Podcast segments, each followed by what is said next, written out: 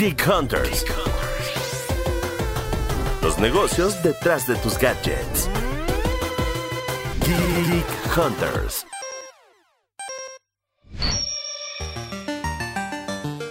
¿Qué tal mis queridos Geek Hunters? Bienvenido a un episodio más de su podcast de tecnología. Espero su podcast de tecnología favorito. Debería ser el podcast de tecnología favorito de todos ustedes, mis queridos cazadores de lo geek, de la cultura tecnológica.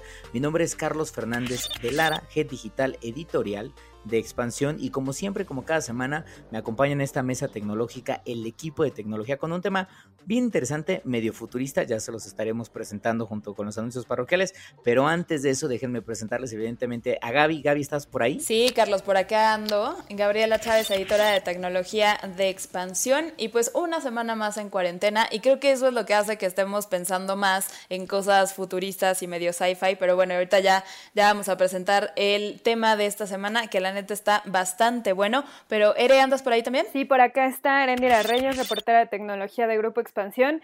Y bueno, eh, futurista, pero no tan futurista, porque al final del día eh, esta nueva normalidad nos está acelerando absolutamente todo, incluyendo el tema que, que vamos a platicar. Exacto. Y ya para no hacerle más, más ruido a la situación y, y develar lo que hay detrás de cortinas, justamente lo que queremos platicar el día de hoy tiene que ver con la interacción de los humanos con las máquinas, eso que hacemos todos los días cuando agarramos nuestro smartphone y interactuamos con nuestros dedos sobre una pantalla de cristal, o que lo hacemos a través también de nuestros dedos con teclados o con mouse o con controles de videojuegos, pues evidentemente cómo está evolucionando, cómo se está transformando gracias a la aparición de nuevas tecnologías de inteligencia artificial, pero sobre todo también cómo esta transformación creo que hoy más que nunca tiene un montón de sentido porque eh, desafortunada o afortunadamente para, para resguardar la salud de todos nosotros tenemos que mantener cierta distancia humana. Eh, eso significa que pues no tenemos, no podemos tener tanta interacción entre, entre otros humanos, pero sí podemos tener interacción con máquinas porque esas máquinas pues no se van a enfermar evidentemente ni infectar de coronavirus y eso abre una nueva puerta eh, a un futuro que ya se veía venir pero que se puede acelerar justamente con eh, la evolución de la tecnología y la interacción entre el hombre y máquina que ha sido tema de discusión de muchas cosas de ciencia ficción y de películas y series y videojuegos que obviamente yo creo que hace los próximos años se va a poner más, pero más duro. Y, y obviamente antes de ver qué piensa Gaby Eren, nada más avisos parroquiales rapidísimo, no se les olvide, siempre vamos a estar siguiendo todos sus comentarios, dudas y sugerencias con el hashtag Geek Hunters en las redes oficiales de Expansión, arroba Expansión MX prácticamente en todo lado, en todos lados, o Expansión México, Facebook, Twitter, Instagram, ya estamos pensando TikTok también, pero ahí nos pueden estar encontrando. Entonces, pues ahora sí, a ver, yo, yo abro, yo abro esta mesa, chicas, con la gran pregunta de ustedes. ¿Cómo hacen la interacción con la, o sea, cuál es su tipo de interacción más común a la hora de estar justamente trabajando o interactuando, valga la redundancia, con tecnología? No sé, Gaby, ahí qué quieres. Híjole, yo creo que todavía, aunque es que ya no podría decir que tengo solamente una favorita, como que la segunda ya la está alcanzando, pero siento que a través del, del teclado, o bueno, con, con, los dedos pues, ya sea en teclado o en una pantalla touch, todavía es prevalente. O sea, esa es la, la interacción más común y, que está en más gadgets y en más dispositivos.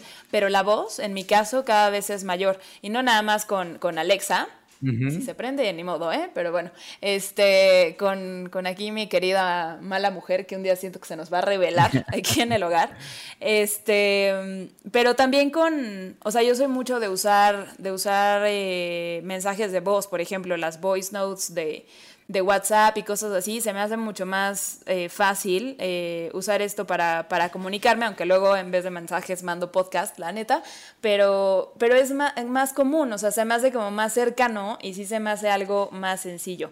Pero, pero justo como decías ahorita, Carlitos, creo que más allá de, de que el futuro nos ha, nos ha puesto en, en diferentes form factors y nos ha ayudado a acelerar cómo nos comunicamos con las máquinas, literal está de meme, pero el coronavirus es lo que aceleró o está acelerando todo esto. Literal. No sé, ¿tú, tú qué piensas, Ere? En mi caso, eh, la verdad es que yo también soy un poco más, más de tacto, eh, más allá de la voz, pero la voz eh, interactúo cada vez más con ella. Todos los días despierto y lo primero que hago es justo pedir que me lean las noticias el asistente, porque además eh, todos los días me gusta escuchar si sí sale el top expansión tecnología o no, entonces es un poco también... Escúchenlo, escúchenlo muchachos. Este limón lo hacen para ustedes todos los días, ahí lo pueden agregar, paréntesis comercial rápido, así como paréntesis comercial, traído a ti por Charlie de Geek Hunters. ¿Sabías que puedes escuchar todos los días las noticias de expansión tecnología? Solo basta con agregar la fuente a tu Google Assistant y decirle, ok Google, dame las noticias y en automático te las entregará. Bueno, pues listo, no se, los, no se les olvide. Powered by expansión. Exactamente. Es, es, es, es justo por eso que, que, todos los días me despierto y creo que lo, a la primera, eh, al primer que podría decir ente al que le hablo es a, a, mi asistente de voz. No sé qué tan bueno o malo sea eso, pero, pero la verdad es que sí, la voz ha vuelto bastante importante. Justo utilizo muchísimo eh, las notas de voz, en, no solamente en WhatsApp, eh, peco de mandarlas incluso en otras redes sociales, eh, como Instagram o como incluso Facebook, un poco porque es más práctico. y bueno, pues obviamente toda la parte de... De, incluso en aplicaciones, también utilizo muchísimo más la parte táctil, por ejemplo, para para identificar con el teléfono, para desbloquearlo, para desbloquear varias de las aplicaciones que también utilizo, eh, también que tienen la función de, biométricos, más allá del reconocimiento facial, yo soy más de, más de, la huella dactilar. Entonces, eh, sí, definitivamente soy más de tacto. ¿Y tú, Charlie? ¿Tú, Carlitos? Eh, yo sí puedo decir que la verdad es que me he estado acostumbrando un montón a la voz con sus, con sus bemoles, diría. A mí me empieza a dar, yo ya no sé si es la vejez o qué está pasando con mis manos. Este, hijas, que me da luego flojera escribir literalmente en la pantalla y yo utilizo mucho el dictado de voz, dependiendo si estoy utilizando eh, iOS, pues evidentemente a Siri, o en caso de que esté utilizando Google, pues obviamente utilizo a Google Assistant. Pero el dictado de voz para mí se ha convertido en algo central en el sentido en donde muchos de los mails que luego redacto este, o mensajes que pongo en WhatsApp, eh, no los escribo yo directamente, sino que los dicto vía la función de, reconocimiento de voz y, y texto-speech, lo cual evidentemente eso me ayuda un montón a reducir tiempos y ejecución, pero también tiene este lado un poco molesto, que es evidentemente que a la inteligencia artificial, si bien ha progresado de una manera brutal, y yo diría brutal en los últimos, en los últimos años, todavía te das cuenta que hay muchas cosas que cuesta trabajo que entiendan y hay palabras que no, no pueden eh, traducir o que no pueden utilizar bien. O sea, por ejemplo, yo soy muy, muy, muy pocho, entonces tiendo a utilizar muchas palabras en inglés en mis mensajes y si bien no es que tenga la mejor pronunciación, sé que no las pronuncio mal, pero como mi asistente está configurado al español, Assistant sí tiene la capacidad de hacerlo y entender, pero a Siri le cuesta más trabajo. Entonces creo que hay todavía esas limitantes,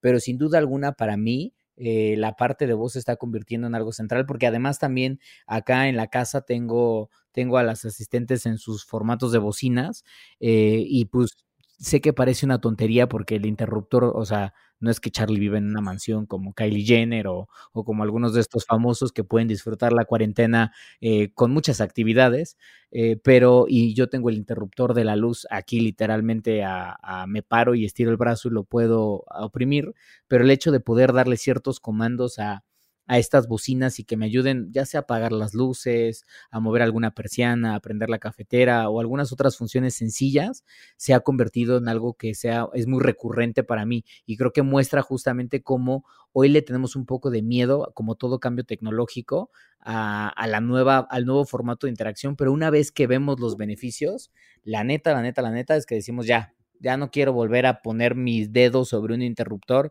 y ya solo le quiero decir este a Google o Alexa o Siri apaga las luces. Exacto, y creo que viene justo muy al caso que si en casa nos permite ganar ganar segundos, yo la verdad no diría que minutos todavía, pero nos permite ganar esos segunditos nada más con, con decir algo y que ya lo tengas, que del prender la cafetera, el apagar la luz, el poner Spotify y que ya se escucha en la bocina, lo que sea. Ahora imagínense este mismo escenario, pero en una empresa. Y creo que viene mucho al caso hablar eh, de eso ahorita, que, que he estado platicando con algunos emprendedores y con algunos analistas y todo, de justo cómo estas tecnologías se van a incorporar a esta nueva normalidad normalidad, que paréntesis, cómo me, me choca el, el, término nueva normalidad, nomás no me, no me acostumbro, pero, pero piensen en, en tal vez un empleado de una planta automotriz que, que justo para que no haya tanta gente en la línea de producción y no tenga que tocar físicamente la, la, máquina, solamente con un comando de voz lo van a poder hacer. Entonces yo sí veo esta tendencia apoderándose cada vez más de la parte de infraestructura, de las líneas de manufactura e incluso, no sé qué piensan ustedes, pero a mí sí me ha puesto a pensar en un corporativo, por ejemplo, si la necesidad de tener distancia y de no hablarle tanto a la gente o no estar como tan cerquita, puede incluso llegar a poner en riesgo el trabajo de la gente de asistencia, como de una secretaria, por ejemplo, o de alguien que recibe a la gente en una oficina. No sé, me ha puesto a pensar un poco qué, qué tanto podemos prescindir de esos pequeños enlaces para, para guardar distancia y mantenernos en esta en estas pequeñas burbujitas el, el, el resto de, claro. del tiempo.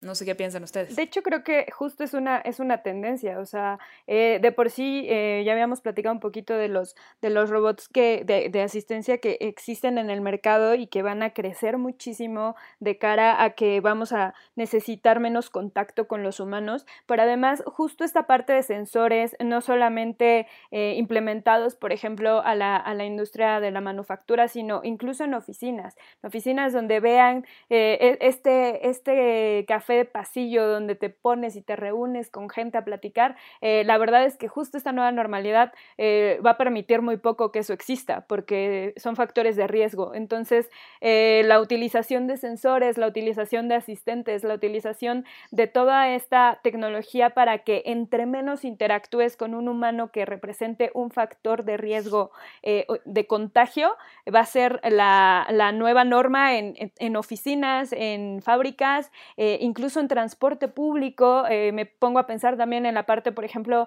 de, de todas las, las, que trabajan en las taquillas del metro, que de por sí eh, fueron muy renuentes hace años a que se pusieran máquinas, hoy en definitiva van a, van a tener que ceder eh, tal vez esos puestos de trabajo y se va a prescindir un poco de, de, de esos puestos de trabajo. Ya no nos van a sonreír. Ya no nos van a sonreír ni nos van a poner mala cara las taquilleras del metro, porque pues la verdad es que ya, ya van a ser justo ese factor de riesgo. Entonces, eh, yo creo que sí se va a prescindir de muchos empleos de, de, asistencia. Eh, y bueno, eh, se viene una oleada también de, de asistentes robotizados en todos los sectores. Sí, total, totalmente de acuerdo. Y yo la verdad es que creo y, y digo, para desfortuna, y este es un tema que pues evidentemente ustedes, queridos Geek Hunters, conocen a alguien cuyo trabajo esté en esa línea, eh, pues obviamente pásenle este podcast para que lo escuchen, pero sobre todo también para que vayan empezando a adaptarse. Y aquí yo diría dos cosas. Es, es indudable que puestos como estos que mencionamos, en donde estamos hablando hostes de restaurantes, este, gente que te está recibiendo en una oficina para recogerte la credencial y que te dice a qué piso va y entonces hace una llamada a fulanito de tal y dice, oye, está aquí Carlos Fernández, de verdad que te viene a ver, lo que sea. Todos esos puestos de trabajo, sin duda alguna, no sé si en 2021 o en 2022, pero van a desaparecer. Eh, y eso es algo que, suena, suena gacho porque dices, ay, Carlos, estás diciendo que las máquinas nos van a quitar trabajo y otra vez, por tu culpa, cada vez tenemos menos empleo. Sí, o sea, en efecto, la tecnología siempre va a generar este, este, proceso de transformación en donde se van a perder, nos guste o no, se van a perder trabajos. Hace algún tiempo tuve la chance de platicar con Brad Smith, el presidente de Microsoft, y él decía muy en sincero, es de, cuando llegó el automóvil, nos guste o no, cuando llegó el automóvil, tú te dabas cuenta que uno de los primeros empleos que se perdieron era el de los veterinarios de caballos, veterinarios de caballos y herreros que se dedicaban a hacer justamente las herraduras de los caballos, porque era súper común que todos en las ciudades se desplazaran a través de caballo vía carruajes o, movieran, o movieran evidentemente mercancía, todo lo que fuera seres humanos o producto, lo movieran a través de caballos. Pero el día que los caballos dejaron de ser tan importantes y fueron reemplazados por evidentemente el motor de gasolina, este, pues ese día ese empleo se vio perdido.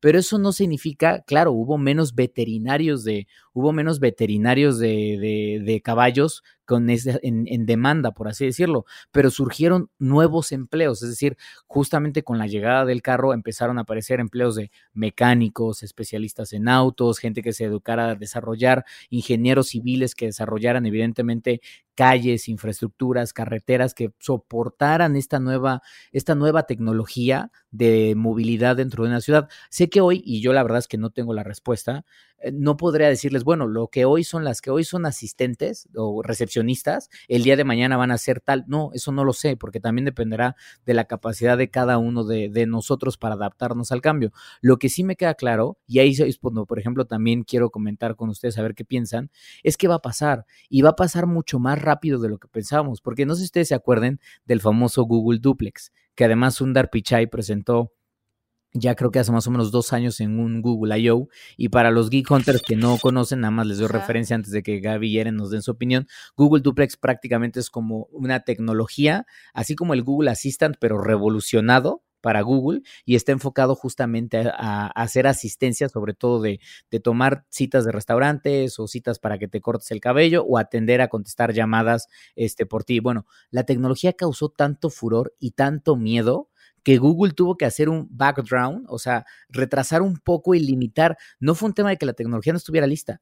Google tuvo que poner ciertos candados para no generar cosas como que eh, el asistente se sintiera muy humano, o sea, se sintiera tan humano que tú no supieras si al final del día estás hablando con un ser humano o estás hablando con una máquina, la famosa prueba de Turing, este, o el test de Turing para las máquinas. Entonces, Ajá. ¿qué piensan ustedes en esta nueva realidad? O sea, ¿qué están pensando ustedes? ¿Les preocupa? Ya sé que nos, Eren me va a decir, sí, Carlitos, yo tengo mucho miedo porque odio esas sociedades Black Mirrorescas, pero, pero ¿cómo ven eso? O sea, Eren está abajo de las cobijas, así, no, se va a activar Google Assistant ahorita. Este, sí. Pero ¿cómo lo ven? O sea, ¿cómo ven este tema? Yo creo que, yo creo que va, va a, a ser un tema que si bien la tecnología está, también va a tomar bastante tiempo. O sea, toda la perfección, o sea, perfeccionar como tal la inteligencia artificial y perfeccionar eh, que incluso eh, tengan como estos tonos muy humanos de estar pensando, de decir, ah, ok, perfecto, estas muletillas que tenemos los humanos que, que ni siquiera percibimos cuando estamos hablando,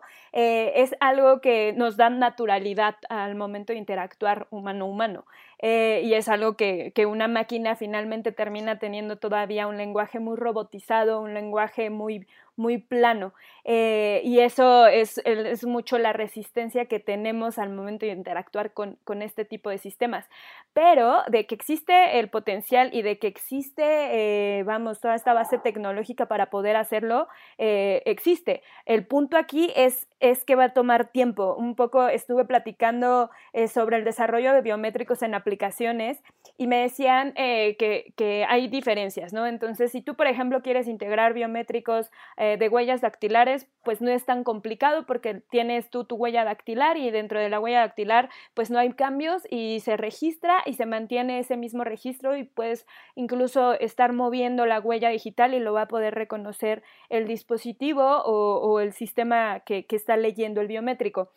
En el caso, por ejemplo, del el reconocimiento facial es un poco más complicado porque si bien ya habíamos platicado o hemos sacado alguna nota donde eh, ahorita con todo el tema de la pandemia estamos utilizando cubrebocas y le cuesta muchísimo trabajo al sistema reconocer que eres tú y por ende no te reconoce y se traba, eh, eso lo que necesita es obviamente alimentar de información y alimentar de el rostro muchas otras veces verlo y estar programando qué es tu rostro, qué es tu gesto para que te pueda reconocer.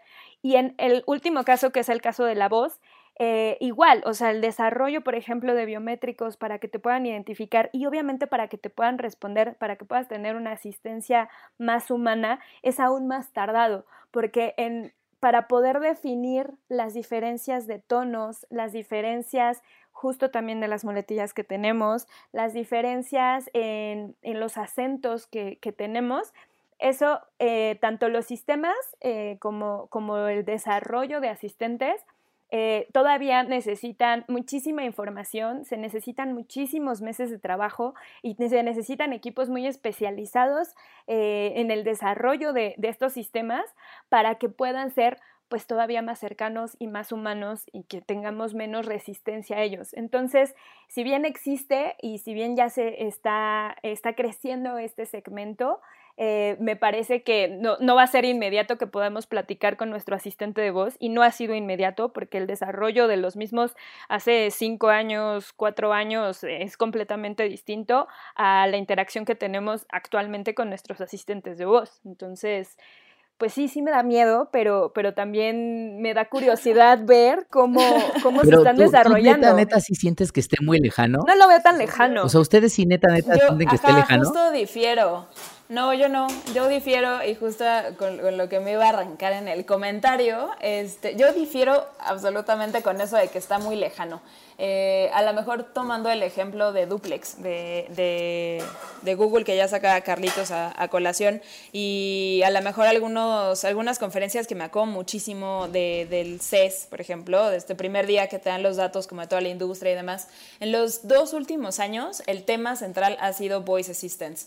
Y una de las láminas que recurrentemente presentan es cómo ha subido el, el nivel de, de ya soy una pocha de accuracy, de, de, precisión. de, exacto, de precisión eh, que tienen estos sistemas para reconocer el lenguaje natural. Y en los dos últimos años llegamos casi a 90%. Entonces, sí se puede. Yo creo que reconocen mejor de lo que están las máquinas eh, disponibles en, el mercado y a lo mejor las empresas mismas eh, no están empujando tanto el, que ya esté algo que esté súper, súper al 100 y súper humano entre nosotros. Eh, totalmente por el, rollo de la adopción y la resistencia que pueda crear con, el humano y el, a lo mejor hasta miedo de convivir tanto con una máquina que no parezca una máquina. Pero yo creo que de poder sí se puede y ya no está absolutamente nada lejano. Ahora, eh, creo que con la pandemia sí se aceleró la, la necesidad de usar este tipo de cosas eh, al 100, o sea, no nada más por gusto y porque te lean las noticias, sino porque lo necesitas casi casi de una medida de salud en la, en la oficina o en, o en tu vida cotidiana. Entonces, más bien creo que ahorita se van a empezar a adoptar forzosamente de una manera más, más a prisa, pero el desarrollo creo que ya, ya está ahí. Y nada más voy a, a traer ahí a la, a la mesa una, una cosa que me dio mucha risa, la verdad, el, el, cargo, pero hace, hace unos días, ahorita que mencionabas, Carlitos, de, de los empleos que se van a crear o van a cambiar un poco a raíz de, de, de, estas nuevas interacciones con máquinas que estemos usando. Por ahí leía en una, en una nota que se va a crear el puesto de Chief COVID Officer y creo que eso es súper cierto. O sea, a lo mejor no, no, va, no vamos a necesitar eh, tener una secretaria, un asistente, una host en algún lado, pero creo que sí las empresas, y sobre todo las muy grandes, los corporativos y las plantas, van a, van a necesitar a alguien que maneje todo ese tipo de interacciones. Y esa, esa a lo mejor puede ser una posición muy, muy socorrida en los próximos años. Así que, este, pues escuchas ahí, pónganse Chief COVID Officer como una, una meta laboral en los próximos años. Pero justamente habla de, de este dinamismo que puede generar, bueno, en este caso fue una pandemia, pero habla del dinamismo que puede generarse en la industria a partir de las disrupciones, de las disrupciones tecnológicas o de los cambios tecnológicos que estamos viendo.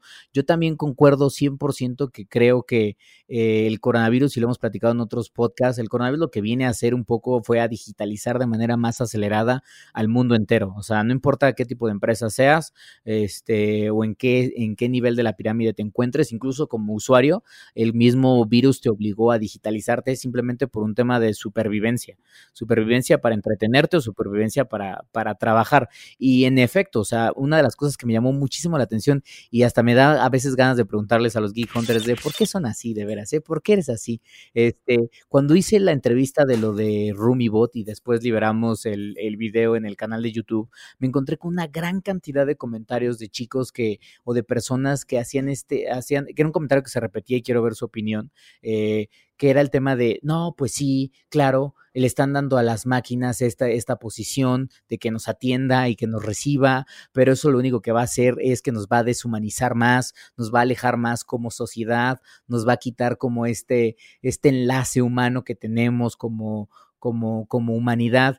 Y, y, digo, no porque yo sea muy pro-tech, porque evidentemente lo soy, este, al grado de que a veces hasta tiendo a desestimar mi propia, mi propia privacidad personal con tal de probar nuevas funciones tecnológicas, pero siento que no va por ahí, pero igual yo estoy equivocado, o sea, quizás es una pregunta importante que tal vez tendríamos que hacernos y, qué bueno que se abren estas mesas de debate es, ¿ustedes creen si el día de mañana hay una recepcionista que más bien es una Siri o una Alexa en vez de, o una Google Assistant en vez de, en vez de un, un ser humano, este, un hombre, una mujer que nos atienda o alguien, un cajero bancario en vez de que sea eh, alguna persona, que sea una máquina y lo mismo en cualquier otra situación, si sienten que estamos perdiendo como, como ese toque, ese toque humano. Yo creo que estamos perdiendo ese toque humano, pero no tiene nada que ver con que si te atiende o no te atiende una máquina o un, o un ser en la entrada de cualquier edificio o en, o en un banco.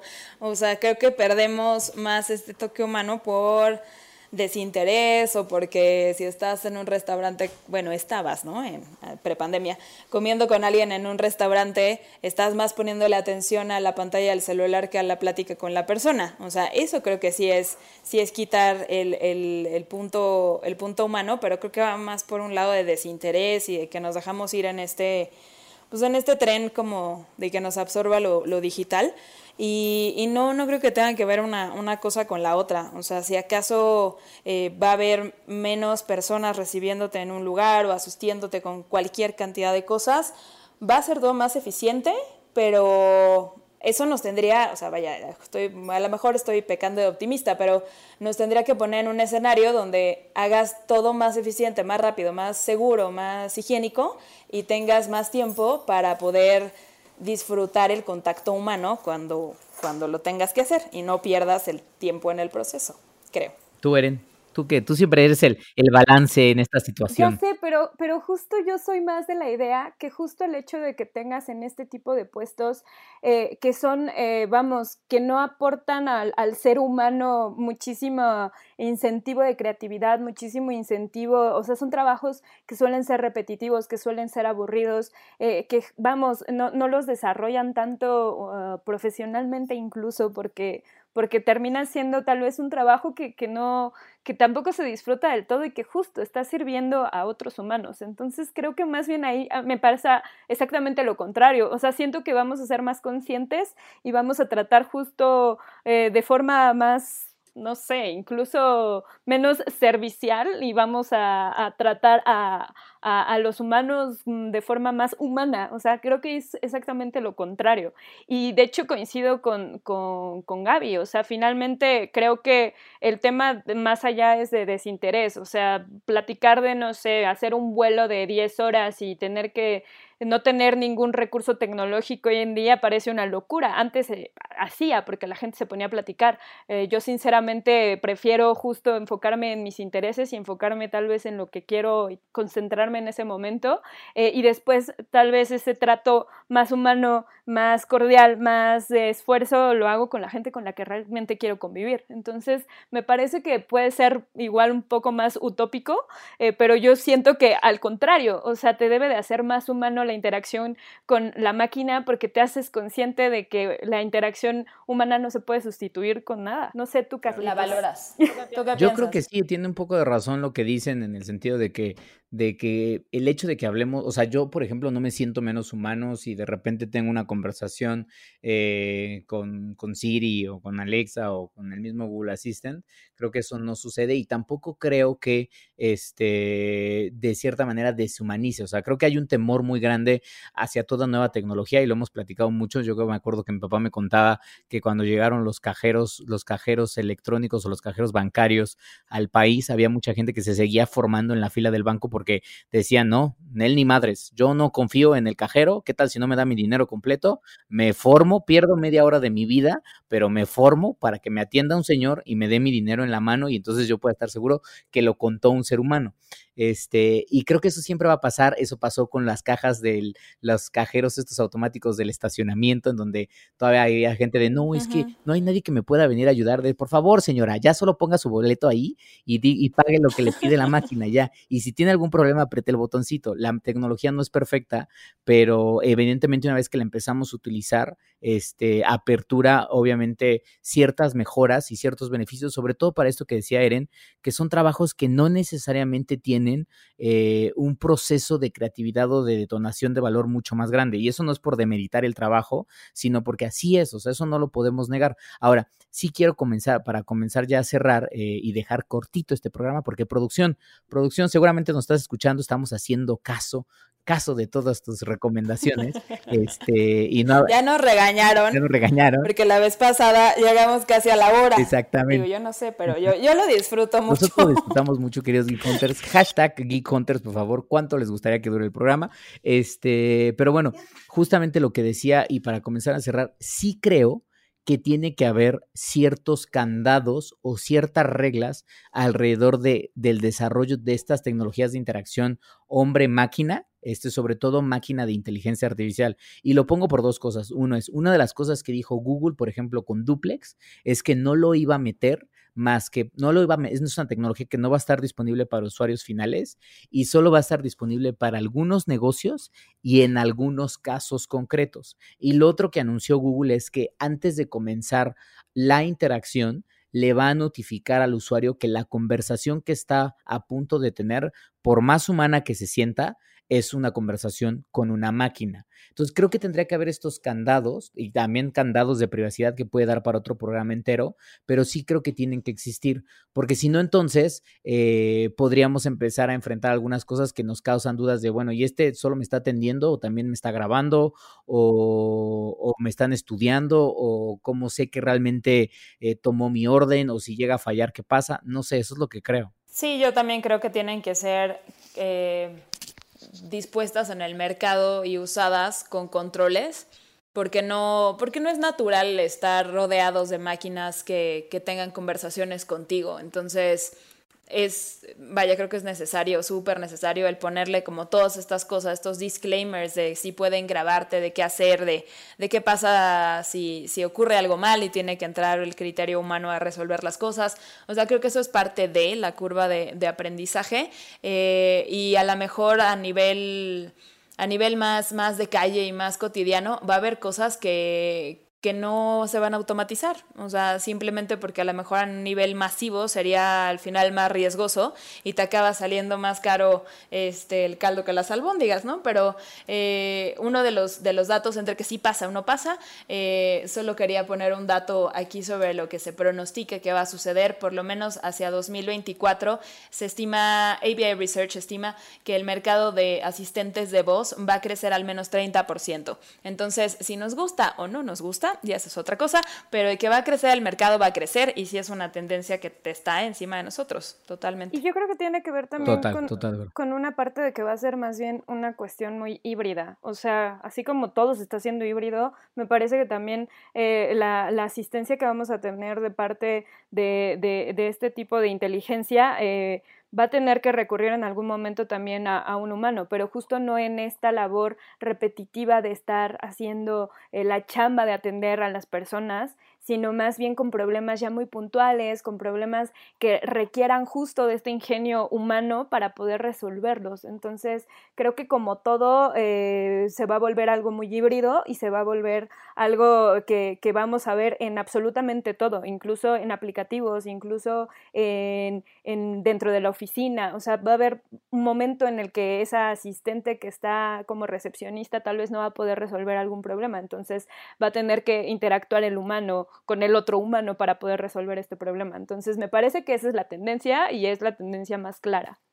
Totalmente de acuerdo. Y por cierto, ahí ahorita que mencionaba justamente Eren eso, si no han visto, queridos Geek Hunters, la serie de Upload, eh, ya se la recomendé a Chaps y a Eren y a Mon, no sé si me hicieron caso Ojalá que sí. Todavía no. Pero, pero chequen ahí la serie porque también hace referencia justamente a esta realidad en donde el día de mañana vamos a estar en los supermercados, por así decirlo, y en vez de que nos atienda una cajera, pues va a estar probablemente algún brazo robótico o algún robot humanoide. Este, y entonces, pues le piden algo en específico, el robot le da la respuesta, pero el usuario, con tal de querer hablar con un ser humano, hace todo un, un como un patrón de seguimiento en donde ya saben que las máquinas responden mucho por algoritmos. Sí sean algoritmos de machine learning, pero responden por algoritmos. Entonces lleva a la máquina a un loop infinito en donde la máquina ya no encuentra respuesta a, a la pregunta que le hicieron y en automático pues como que se butea, o sea, se, se va a, a, a la pantalla azul de la muerte de Windows y entonces Ah. obviamente di- ya es cuando tiene que llegar el, el, el ser humano, que creo que eso podría empezar, ¿no? O sea, va a empezar a pasar el día de mañana que, que tengamos que atender con máquinas, es como de, ah, no me quiere, no me quiere pasar al asesor humano. Bueno, y entonces le preguntas, Ajá. Como con los menús de los bancos, ¿no? Que si das las vueltas suficientes, te Ándale. atiende un ejecutivo de servicio. Exactamente, creo que vamos a encontrar, creo que vamos a ir encontrando esos patrones, pero sin duda algunas, así como llegaron los cajeros automáticos, así como llegó el automóvil y cambió toda la concepción que tenemos de movilidad, eh, las máquinas para pagar los estacionamientos, yo sí creo que los asistentes virtuales empoderados en voz para atender, dar servicio, hacer reservaciones o estar en las oficinas, impulsados incluso con brazos robóticos o con, o con algunos otros tipos de tecnologías, van a suceder. Y van a suceder yo creo que antes de los próximos eh, 10 años y además para todos aquellos Geek Hunters que sé que son de estos que dicen, sí, pero eso es en Estados Unidos, en Alemania, en países desarrollados, Carlos, ¿qué te pasa? Aquí somos un país bananero. Bueno, no. incluso en un país bananero como el de México, va a suceder. Y si no, lo que les diría es, sé que no es un acceso universal, pero hoy si volteamos a ver nuestro ecosistema digital, es un ecosistema digital muy parecido al que tenemos con cualquier otro país del mundo, porque una de las cosas que tiene la tecnología es que no, no, no difiere necesariamente entre, entre naciones, ni siquiera entre posiciones, simplemente existe, evidentemente hay que hacerla mucho más accesible para que cualquier persona pueda aprovechar su, su, beneficio. Pero de qué va a pasar, va a pasar. Y ya por último me quedo con el meme, no sé si lo vieron, porque yo siempre cierro con un meme fuerte, que vieron un meme en donde salía un, creo que salía un albañil o un obrero, un constructor que decía, no, yo estoy cansado de trabajar porque no me pagan, no me pagan como deben de pagarme, y no sé qué, una protesta así general. Y al lado de esa foto del, del, del albañil decía, hola, ¿qué tal? Te presento al T20000. Este robot constructor no pistea, no pistea, no invita a sus amigos a pistear con él en la obra, no descansa dos horas y trabaja una hora, no suda, no suda ni deja malos olores y está dispuesto a trabajar 24 por 7 los 365 días del año o hasta que haya un apagón que no pueda mantener, obviamente, este, no, no lo pueda mantener operativo, este, o el, o el wifi se desconecta, una cosa así decía. Entonces, pues es medio chiste, pero pues también un poco va como justamente a lo que platicamos, ¿no? Esa visión eh, hilarante, pero que va a empezar a suceder con la tecnología. ¿Ustedes con qué se despiden, chicas? Con esta idea del futuro en donde, híjole, van a decir que soy una hater y una grinch y que odio hablar con, con la gente, pero en serio, el día que una máquina o que puras máquinas te atiendan, por ejemplo, en la fila, de, en las filas del aeropuerto, voy a ser muy, muy feliz. Digo, en esta idea de que volvamos a viajar como se hacía antes, ¿no? Pero neto así de que neta no, no hay esos cuellos de botella en migración y que no se te deshaga la espalda por estar ahí parado tres horas, voy a ser la más Muy, feliz del universo. ¿Y tú, Eren? Yo me despido con que justo creo que el desarrollo humano va a cambiar eh, y justo los niños y los bebés y los adolescentes van a tener una interacción completamente distinta y van a tener habilidades sociales completamente distintas a las que tenemos ahorita y las que tuvieron obviamente nuestros padres, abuelos, etcétera. Eh, y es parte natural, eh, finalmente así como nosotros no tuvimos un mismo desarrollo humano, así viene el desarrollo humano muy robotizado y muy cercano a, a las máquinas. Entonces, pues ni modo, ya hay que unirnos al enemigo. Uf, bueno, pues, pues ahí está, ahí está, chequen de nuevo, evidentemente, queridos, queridos Geek Hunters, este, este tema da para mucho, seguramente lo vamos a estar contando más adelante conforme Chavs, Eren y todo el equipo de tecnología Mon que no nos pudo acompañar esta semana, le estén dando muchísimo seguimiento a lo que desarrollan las tecnológicas alrededor de inteligencia artificial y, y voz y este futuro del que, del que tanto hablamos, que decimos que sí llega y que créanos va a llegar, porque lo que antes pensábamos que no estaba, ya está hoy en 2020 y bueno, faltan varias cosas más, pero muy pendientes de lo que hacen todos los días ellas en expansión.mx diagonal tecnología. Y sin más, mis queridos Geek Hunters, prometimos hacerlo más cortito, siempre nos gusta platicar un montón, pero prometimos hacerlo un poco más corto que la vez pasada. Nos escuchamos sin más la próxima semana con mucha más información de tecnología y análisis sobre pues cómo estaremos viviendo en 2025 y 2030 este, pues nos vamos. Ojalá pudiéramos saber. Ojalá, sí, pues sí. Mínimo podemos tener una ventana un poquito hacia el futuro. Ah, claro, sí, aquí espiamos el futuro. Me gusta ese, ese tagline Geek Hunters, aquí espiamos el futuro. Este, pues muchas gracias, chicas. Nos escuchamos la próxima semana y cuídense todos, queridos Geek Hunters. Bye bye. Cuídense, bye. bye. Geek Hunters. Los negocios detrás de tus gadgets. Geek Hunters.